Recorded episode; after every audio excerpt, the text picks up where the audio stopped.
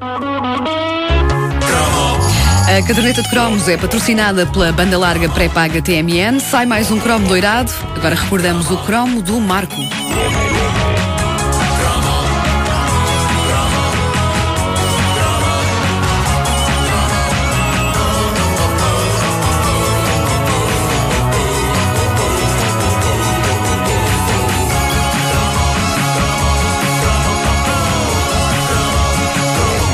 Chrome 200.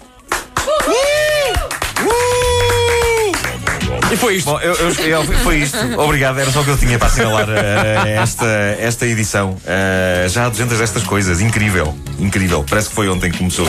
Eh, eu, eu Escolheste escolhi- uma, uma coisa emblemática para esta Escolhi edição, algo não é? muito emblemático da nossa infância para celebrar a chegada ao Cromo 200. Parece impossível, mas esta rubrica ainda não se tinha centrado com a devida atenção na saga de Marco. Eu, já- estou a chorar. que, além do Marco, vai haver gente a cantar isto também. É num porto italiano, mesmo ao pé das montanhas, que vive o nosso amigo Marco. Onde? Numa humilde casinha, Onde é que ele acorda? ele acorda muito cedo Mas para quê? Para que ele Para acorda cedo? para ajudar Quem? Quem? Quem? a sua progenitora.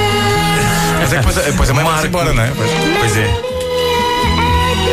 Esta série, este- isto foi muito violento. Eu chorava Isto era sério, eu foi, foi, chorava era- imenso a ver isto. Marco dos Apeninos aos Andes eh, era, na sua origem, um livro lacrimejante de Edmundo de Amicis e que narrava. Edmundo de Amicis e que eh, narrava a dilacerante história de um petis genovês chamado Marco. Ele vive feliz com a mãe, o pai, um irmão mais velho e um macaco chamado Amédio. Perante a crise, a mãe. Estás a rir que isto é, isto é um setup mostrando. Desculpa! O macaco, é, o macaco é inesperado. É pá, É inesperado. Podia ser com um cão. Não, é um macaco. Eu jogava avançado, não jogava médio. Ah, sim, ah, perante a crise, a mãe vê-se obrigada a partir para a Argentina para trabalhar e, dada a altura, deixa de dar notícias para grande desconforto e inquietação da família. Não é uma carta, não Marco, postal, é nada, nada. Marco, Nem um e-mail? Nada, na- não havia. Ah, Marco. Nem uma SMS também. Ah, Marco decide então meter-se num barco e viajar para a Argentina em busca da mãe desaparecida. Isto era uma saga tremenda e a série de animação, que é mais um clássico do desenho animado japonês, estreou em Portugal no dia 22 de maio de 1977. E era uma série que não facilitava nada as coisas. Nada toca mais fundo no coração de um pequeno espectador do que a ideia da mãe estar longe e dele ir em busca dela e nunca mais a encontrar. A série fazia render o peixe naquela que é uma das mais espetaculares torturas a que fomos sujeitos na nossa infância. Pelo menos quando a mãe do Bambi morreu foi uma coisa rápida e a história passava à frente. Sim, aquilo Marco não. episódios e Marco episódios. demorava semanas e semanas e semanas na sua demanda para encontrar a mãe, mas felizmente, passados 1357 episódios, ou pelo menos era o número de episódios que a série parecia ter, embora deva ter tido muito menos, mas passados todos esse- esses episódios, o jovem acabava por encontrar a mamãe. Eu não devia ter dito isto para não estragar a experiência aos espectadores mais pequenos que nunca viram a série, mas eu não consigo deixar que eles passem pelo mesmo sofrimento do que eu. Sim, criançada, aquilo leva tempo, mas ele encontra a mamãe. Mas eu acho que mesmo, a mesmo na nossa geração há muita gente que não se lembra desse final. Aliás, eu não me lembrava. Eu não me lembrava Eu acho que nessa altura já estávamos deprimidos e não saíamos do quarto. Já não víamos, já já não víamos a série. de nós a não série sabemos como é que isso acabou. Sim. Ora, foi uma tortura, mas todos nós, eh, trintões a caminho de quarentões, todos nós adorámos ver aquilo e, de certa forma, a série Marco preparou-nos para as agruras da vida, mesmo que na altura nos tenha traumatizado. Eu lembro-me de me ter perdido da minha mãe durante uns brevíssimos minutos num supermercado, precisamente o modelo de, de entre campos, e de pensar que tinha. Olha, agora tenho que ir à procura dela para a Argentina. Não, a e eu nem macaco tenho. A Eu nem macaco tenho. A Felizmente, a minha mãe não estava na Argentina, estava na secção do talho. E tu, vais embora, mamãe! Exato, exato. Eu Comecei logo a ouvir a Não música na minha mente. Comecei com os olhos a tremer. Era assim que o Marco chorava. Sim, todos os olhos desenhos animados japoneses era assim. as- as- As pessoas não conseguem ver o meu gesto de mãos a imitar a a tremura dos olhos, portanto vou fazer um som. Era tipo. Não tinha este som, obviamente, mas era o ritmo do olho a tremer era assim. Uh, foi uma tortura, sim senhor, mas uh, de facto aquilo uh, preparou-nos. e foi também, para além de uma tortura, foi uma mania que, como é óbvio, estendeu-se às habituais peças de merchandising que todos nós devorámos avidamente. havia não uma, mas duas cadernetas de cromos. A saga era tão extensa que não cabia só numa. Havia um jogo de tabuleiro da Majora chamado A Viagem de Marco, onde ele encontrava a mãe muito mais depressa do que na série. Graças a Deus. Uh, inevitável, eh, era também uma revista semanal que trazia em BD as desventuras do Marco. Eu penso que na arrecadação uh, da casa da minha mãe ainda deve haver um sem fim de edições desta revista. Chamava-se Revista O Crack. O crack, é verdade. O, o nome disso. não me parece à distância assim tão inocente, porque aquilo viciava. Muito bom! Aquilo, aquilo, aquilo, era viciante, aquilo era como crack, uh, apesar de no título crack vir sem capa no fim. Mas era uma revista fenomenal em que as histórias aos quadradinhos do Marco eram uh, apenas uma, uma parte de todo o banquete que lá vinha dentro. Foi na revista O Crack também que eu fiquei fã da BD espanhola Mortadelo e Salaminho de Francisco Ibanhas. O quê? Mortadelo e Filemon. Todas as semanas vinha lá também uma história de Mortadelo e Filemon. E aquilo era um bocado o antídoto para os dramas do Marco. Primeiro tomem o drama como refeição principal e de sobremesa tomem lá disparates. Era perfeito. Mortadelo e Salaminho, que eram agentes de uma associação secreta chamada A Tia. O quê? Uh, Eu lembro de Salmão e Mortadela, será isso? Espera, uh, houve duas edições. Possivelmente no crack chamava-se assim. Ah, ok. Havia uma revista. Ah, era o nome brasileiro. Exatamente. O nome brasileiro era Mortadela e Salaminho, tens razão. É verdade. Como é que era o nome português? Salomão e Mortadela. Exatamente, exatamente. E vinha lá. É incrível como tu não lembras disso. Ah, não Mas não lembras deles, dos agentes? Não lembro Era parvoíce, nonsense, tudo misturado. O Mortadelo mudava, tinha mil disfarces. Tinha mil disfarces. Mas disfarces elaboradíssimos. Mas não é uma coisa muito presente também. Não é? ele, ele de repente transformava-se em, imagina, posta-iluminação. Vocês não se lembrarem disso, é coisa para eu ir já a correr todo nu para o Parque Eduardo VII. Avança, avança. Não nos lembramos. Não, se calhar não, não. Toda a gente se lembra, não é? Ninguém, quer ver no Marco em, em, em revolta. Lembras perfeitamente.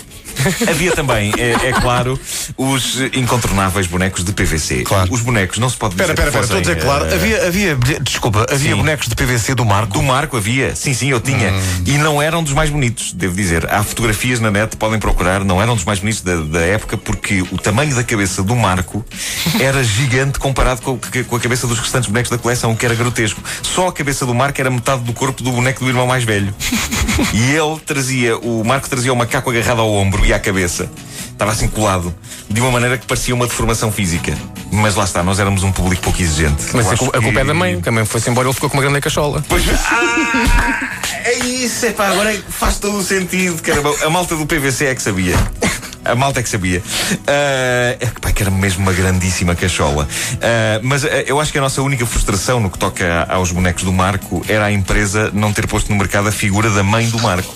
Está bem que ela passa boa parte da vida, mas que diabo, era suposto ele encontrá-la e nós, nas nossas brincadeiras também. E então o que é que eu fazia? Eu não tinha outro remédio senão encenar o reencontro do Marco com a mãe usando bonecos de outras coleções. E ah, penso. Quem é que era a mãe?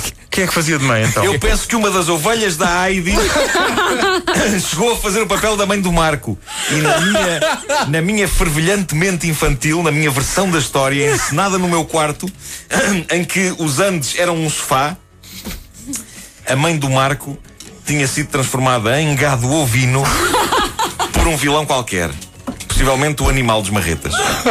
que eu também tinha. Então dá um reencontro histórico Isso. entre o pequeno Marco e uma ovelha. Oh. Mamã! Merco!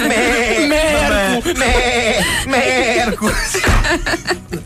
Mas pronto, há que, ter, há que ter recursos, não é? Há que ter recursos. É verdade.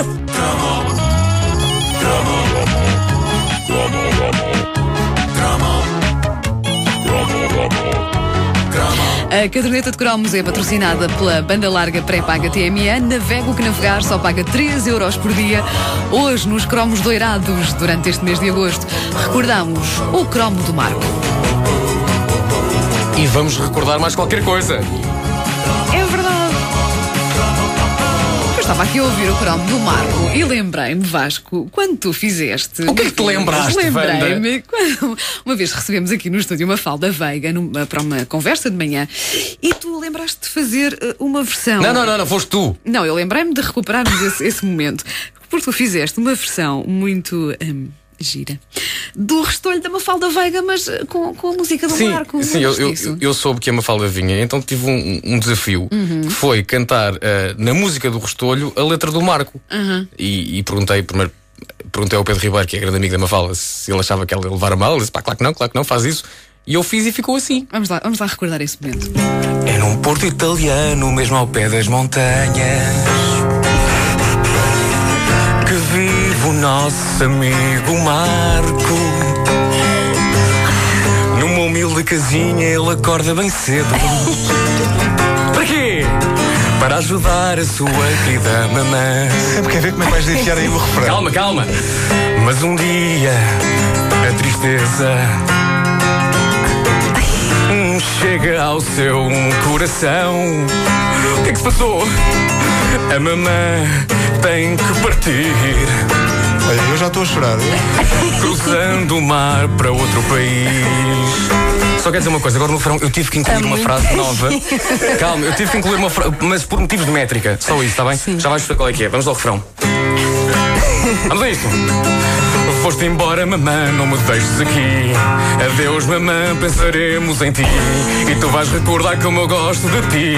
A telepatia era da Lara Lee. E se não voltas, eu irei à tua procura em toda a parte. Não importa se for longe, hei de encontrar. Muito boa esta música que fizemos todos, não é?